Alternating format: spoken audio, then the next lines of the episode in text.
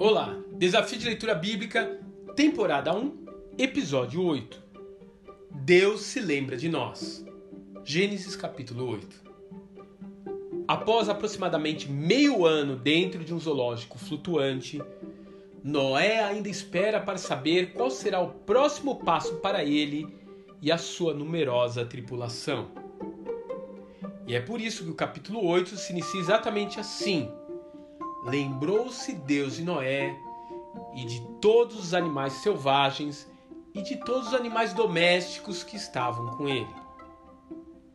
Imagine quanto tempo Noé e sua família permaneceram orando e esperando que Deus lhes desse uma visão ou alguma orientação sobre o que iria acontecer dali para frente. Mal sabiam eles que enquanto isso, Deus já estava escoando as águas do dilúvio. E é exatamente assim que nos sentimos muitas vezes. Nós achamos que Deus se esqueceu de nós. Achamos que ele já não ouve mais as nossas orações. Mas o texto nos assegura que, mesmo quando não estamos vendo nada ao nosso redor, Deus está agindo. Muitas vezes de forma silenciosa, que só poderá ser percebida quando ele terminar o que está fazendo.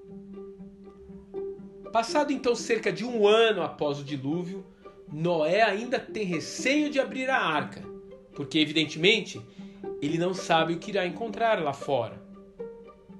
Sempre é difícil sair da nossa área de conforto. Sempre é necessário um passo de fé para sair da reclusão e encarar a vida fora do nosso esconderijo. E é por isso que ele envia inicialmente um corvo e depois uma pomba fazendo um trabalho de reconhecimento. O que ele espera com isso? Ele espera um sinal. Ele espera qualquer coisa que possa lhe fortalecer a convicção de que Deus ainda está com ele. Qualquer coisa que diga que o Senhor ainda está no controle da sua embarcação.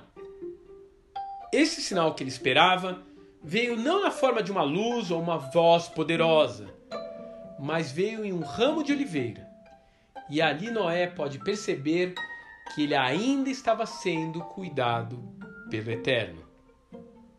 E aquele sinal para Noé, assim como algumas pequenas situações olhadas com fé em nossas vidas, produz força capaz de alavancar e remover os obstáculos que nos impedem de prosseguir depois de uma doença, depois de uma falência ou de um relacionamento rompido. Você tem visto sinais que Deus tem deixado no seu dia a dia? Como você tem reagido a eles? Que Deus te abençoe e até amanhã.